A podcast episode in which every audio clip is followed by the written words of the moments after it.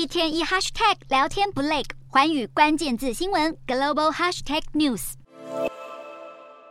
身穿迷彩军装的车臣战士全副武装展示军队战力。六月底，俄国佣兵组织瓦格纳集团叛变之际，就是这支车臣部队跳出来和俄罗斯总统普丁套交情。车臣领导人卡迪罗夫更晒出和普丁罕见的自拍照。只不过，这支军队的强大战力并不在战场上，而是在另一个地方。这支被讥笑只会打嘴炮的抖音军团，近期几乎没有参与俄军的主要进攻行动，甚至是在兵变结束后才赶到莫斯科。在普丁眼里，恐怕只是一颗忠心而无用的棋子。不过，车臣领导人卡迪罗夫大秀忠诚的原因，也是因为需要普丁的支持和金援，以巩固他在车臣暴政统治的权利。当俄罗斯军队忙着内斗，乌克兰当然也没放过反攻的大好机会。乌军近日攻下顿内茨克的一座村庄，并将国旗高高升起。基辅宣称乌军收复领土超过一百平方公里。北约秘书长也对乌克兰的反攻进展表达支持。目前战火仍未停歇，俄军对乌克兰反攻展开炮击，两军对峙战况又在近日升温。这场持续超过五百天的战役，恐怕短时间内